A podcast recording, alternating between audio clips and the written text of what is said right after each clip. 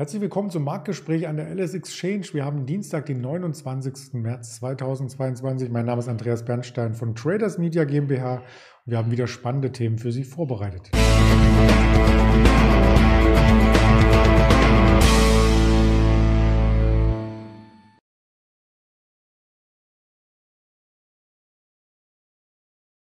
Wir sprechen über den DAX. Der schafft ein Monatsplus. Also er ist wirklich sehr gut unterwegs, wenn man es ganz salopp formulieren möchte. Wir möchten über die Bayer-Aktie sprechen, über Warta äh, vor Quartalzahlen, über JP Morgan und über Meta. Da könnte es einen Umschwung geben. Das Ganze möchte ich zusammen mit dem Daniel besprechen, mit dem Daniel Saurens, den ich recht herzlich begrüße. Hallo Daniel. Schönen guten Morgen. Ja, der Morgen ist wirklich schön, ähm, weil nämlich der DAX für Anleger ein Freudenfest bereitet. Gestern hat er schon versucht, aus der Range auszubrechen. Heute nochmal ein höheres Hoch und das skizziert sich im Marktverlauf heute wie folgt. Ja, es ist natürlich immer die Frage, wie man äh, eingestellt ist. Ne? Je nachdem, ob es ein schöner Börsentag ist oder nicht, äh, bin ich long oder short. Ähm, und ich glaube, dass am Markt immer noch einige auch auf der Short-Seite stehen. Das äh, sorgt nämlich dafür, dass dieser Markt nicht runterkommt. Was heißt das? Ähm, wir kriegen diesen Markt nicht äh, äh, nach unten gedrückt. Äh, warum? Die Vola ist noch vergleichsweise hoch und die Stimmung im Markt ist noch nicht gut genug, als dass man sagen könnte, okay, es ist jetzt bereit und angerichtet, dass es nachhaltig nach unten geht. Ich bin mal gespannt. Ihr seht, ich habe schon wieder einen Kapuzenpulli an. In Frankfurt wird es etwas kühler. Die Sonne ist auch schon heute nicht mehr da. Ob wir nach diesen sonnigen Wochen, die wirklich auch am DAX Sonne gebracht haben, im DAX, ähm, ob es jetzt mit dem Wetter auch Retour geht äh, und äh, wir da quasi eine Konkurrenz drüber legen können.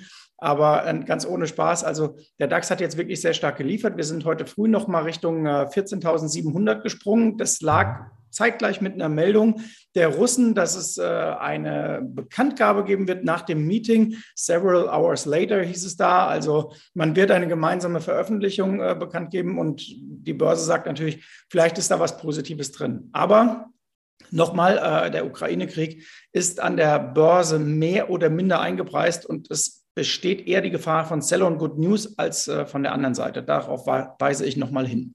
Mhm. Mittelfristig haben wir ja seit dem 16.03. die Aufwärtstendenz ja nicht fortsetzen können, sondern wir sind in einer Seitwärtsphase in den letzten zwei Wochen gewesen, knapp zwei Wochen. Aber durch das neue Hoch gestern könnte sich ein Ausbruch andeuten. Du hast es ja eben gesagt, ähm, da ist richtig Momentum ähm, zu spüren. So ein Momentum kann ja durchaus nochmal weiterlaufen, wie wir auch beim Nester gesehen haben, als äh, viele Marktteilnehmer erwarten. Ja, ich glaube, es gibt einen wesentlichen Grund im Moment, äh, warum der Markt da ist, wo er ist. Es tut vielen weh, dass der Markt steigt. An der Nasdaq glaube ich noch mal mehr als beim DAX. Woran liegt das? Ähm, man kennt jetzt das Tief des ersten Quartals, das war im DAX bei 12.500, noch ein Stückchen tiefer. An der Nasdaq waren wir auch sehr tief gefallen. So, und dann haben natürlich viele Investoren, die dann nicht zugegriffen haben, im Hinterkopf, wo das Tief und der Boden war. Die laufen jetzt hinterher oder noch schlimmer, sie gucken zu. Äh, und das heißt, jeden Tag, an dem der DAX äh, fest ist oder die Nasdaq die 15.000 knackt, sitzt du da und sagst, verdammt, ich will diesen Markt noch mal tiefer sehen. Das führt dann psychologisch dazu, dass jeder Dip, jeder Rücksetzer gekauft wird. Analog 2020 März, damals der DAX fast auf 8000. Äh, wir toben uns da unten aus. Das haben wir ja äh, dieses Jahr auch dann um die 13 gemacht, um die 13.000 im DAX. So, und dann zog es aufwärts und du merktest, oh, Jetzt merkt einer nach dem anderen, verdammt, der Zug läuft oder fährt äh, nach oben ab und ich bin nicht dabei. Und das erhöht einfach die Nachkaufbereitschaft. Und äh, das erhöht bei mir auch äh, immer mehr äh, die Tendenz, die ich auch schon geäußert hatte, als wir bei 13.000 rum waren. Ich glaube, dass diese 12.5 wirklich das Tief gewesen sein könnte, weil eins kommt dazu. Börsen markieren in der Regel ihren Tiefpunkt am Top einer Rezession. Man schaue dafür mal Richtung 2009, 2010. Das war die Nach-Lehman-Zeit, wann da die Tiefpunkte waren. Und wenn wir uns den IFO der letzten Woche betrachten, ähm, passt das ja auch gut dazu. Das heißt, wenn man jetzt merkt, oh, das könnte rezessionsseitig das Top gewesen sein, oder das Tief, je nachdem, wie man sieht, dann heißt es umgekehrt für den Aktienmarkt, ich muss jetzt drinne sein. So, und das realisieren immer mehr. Hm, das könnte eine gute Begründung sein. Ähm, ist natürlich nicht die einzigste Meinung im Markt. Viele sagen, ach, da kommt noch richtig was nach, wenn wir in so eine Rezession oder Stagflation reinschlittern. Aber lass uns das nicht heute vertiefen, sondern immer mal über die nächsten Wochen updaten und heute nochmal auf ein paar andere Aktien schauen, die Nachholpotenzial hatten und das auch schon genutzt haben, wie zum Beispiel die Bayer. Die sieht sehr, sehr gut aus.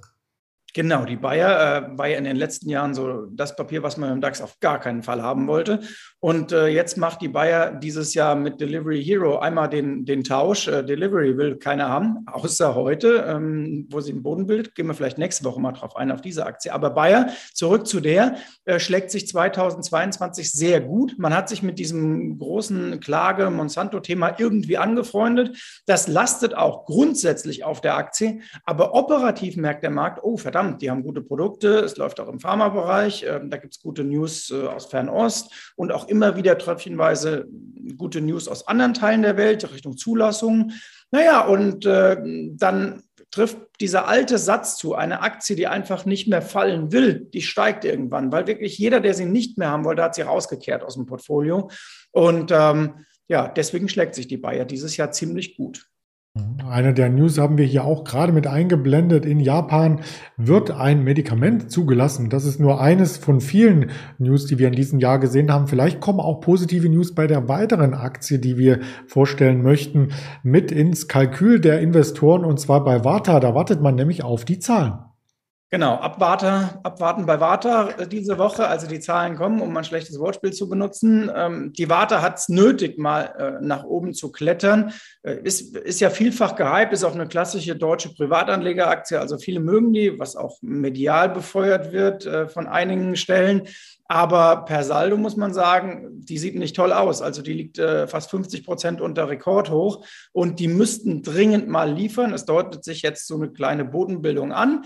Ähm, wir finden, man kann sich die Aktie jetzt angucken. Wir fanden sie lange, lange viel zu teuer und viel zu gehypt. Und ähm, jetzt ist sie vielleicht wirklich ein Blick wert. Man muss ja auch nicht die Aktie direkt nehmen. Es gibt ja immer verschiedene Möglichkeiten, auch im äh, Derivatebereich da was zu tun. Also bei Warta geht es dahin, abwarten auf die Zahlen und vor allen Dingen gucken, wie schlecht werden die Zahlen. Denn im Moment haben wir die Kuriosität, je schlechter deine Zahlen fast sind, desto besser geht es der Aktie danach. Das konnte man bei Nordex sehen, bei Westwing. Ähm, es gibt vielfach dieses Phänomen. Aktien sind so ausgebombt, egal was sie melden, steigt trotzdem. Mhm. Ja, weil dann wahrscheinlich schon in den Köpfen steckt, alles ist eingepreist, jetzt kann es nur noch besser werden.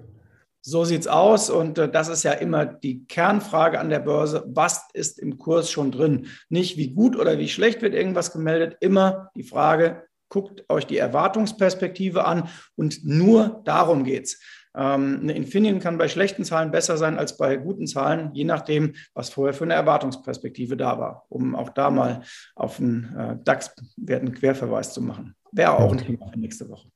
Ja, lass uns mal auf den Sektor schauen, der eigentlich als der Gewinnersektor beim Zinsumschwung angesehen wurde, den Bankensektor und damit nicht auf die Deutsche Bank, die hatten wir uns schon angeschaut, sondern auf eine US-Bank JP Morgan. Die ist gar nicht so an den Hochs ähm, orientiert, mittlerweile vom Chartbild, wie man es meinen könnte, wenn man die Nachrichtenlage liest, oder? Ja, da war natürlich viel äh, von der Zinsfantasie schon drin und äh, der Markt händelt ja auch diese Zinsfantasie übrigens äh, ganz gut. Manche sagen auch Zinsangst, aber es liegt ja auf dem Tisch, wie viele Zinserhöhungen jetzt mindestens 2022 eingepreist sind. Es gibt jetzt sogar schon Future-Tendenzen Richtung 2024, wo man sagt, dann könnte schon wieder die erste Zinssenkung auf die vorherigen Erhöhungen folgen. Also das ist sehr spannend. Aber wichtig ist ja auch immer die Zinsstrukturkurve. Die hat vielleicht in letzter Zeit nicht mehr so ganz gut gepasst und deswegen ähm, war die JP Morgan Aktie unter Druck. Man muss aber auch sagen, sie waren vorher auch sehr gut gelaufen und Vielleicht können wir sie sogar zusammenpacken mit der Meta, die wir uns gleich noch angucken. Denn ähm, wir gucken ja sehr stark auf Markenwert. Wir haben ja auch ein Markenwertportfolio und da sieht man, JP Morgan gehört weltweit zu den Banken und zu den Marken auch, auch außerhalb des Bankensektors, mit der stärksten Markenqualität. So, und das trifft auch auf äh, Meta zu, nicht unbedingt auf Facebook per se, sondern auf äh, YouTube und auf Insta und auf WhatsApp. Und deswegen ähm, korrigieren diese Titel zwar, die Meta hat auch Stärke korrigiert, aber da können dann noch wirklich Chancen drin liegen, wenn man diesen Ansatz hat. Wenn es mal starke Marken günstiger gibt, dann greift man zu. Und das war auch die Idee, warum ich die Meta nochmal zeigen wollte, denn äh, die berappelt sich jetzt und hat äh, ihren Boden dann so möglicherweise gefunden. Auch da mag vielleicht gelten, wenn alle negativen Nachrichten auf dem Tisch liegen, ist der Boden erreicht. Und zu den negativen Nachrichten habe ich unter anderem auch äh, gezählt, dass der Russlandbereich komplett ausgespart wird und da auch der Umsatz wegfällt. Ganz genau. Das äh, lastet dann natürlich erstmal auf der Aktie. Auf der anderen Seite musst du immer gucken, wie viel wird denn überhaupt an Umsatz in, in Russland generiert und ist dieser Markt so unfassbar wichtig? Ähm, ja, er ist wichtig, aber das ist jetzt auch nicht äh, ähm, das Ende der Welt, wenn die nicht mehr in Russland aktiv sind. Also dann muss man sagen, okay, verarbeiten und dann ähm, expandiert man woanders oder fokussiert seine Stärken neu. Ach, ich habe von einigen russischen Influencerinnen ähm, bittere Tränen gesehen, dass Instagram abgeschaltet wird. Ja, stimmt, da war was. Ähm, das habe ich auch gesehen und ähm, ja, wobei mich die Tränen russischer Influencer nicht so sehr berühren, wenn ich äh, sehe, was in der Ukraine los ist. Ähm, dann lassen mich Influencer-Tränen doch relativ kalt. Ja.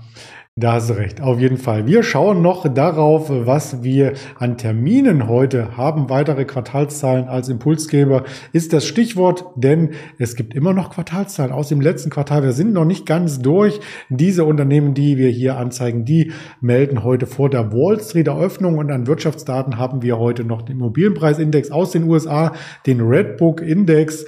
14.55 Uhr auch aus den USA und die Scholz Stellenangebote, der erste Vorläufer für die offizielle Arbeitsmarktstatistik, die dann am Freitag äh, kommt. Ja, ansonsten folgen Sie uns gerne als LS Exchange auf den Kanälen von YouTube, Twitter, Instagram, Facebook und als Hörvariante bei dieser Spotify und Apple Podcast. Ganz lieben Dank, Daniel Saurens, für deine Expertise und bis nächste Woche. Ich schmunzel gerade ein bisschen, weil Scholz Stellenangebote äh, hat mich irgendwie auf einen ganz anderen Gedanken gebracht, äh, Richtung Bundeskabinett. Ich musste wirklich grinsen. Äh, den Indikator gucke ich mir heute auch genau an. Also schönen Börsentag. Danke, bis dann. Ciao.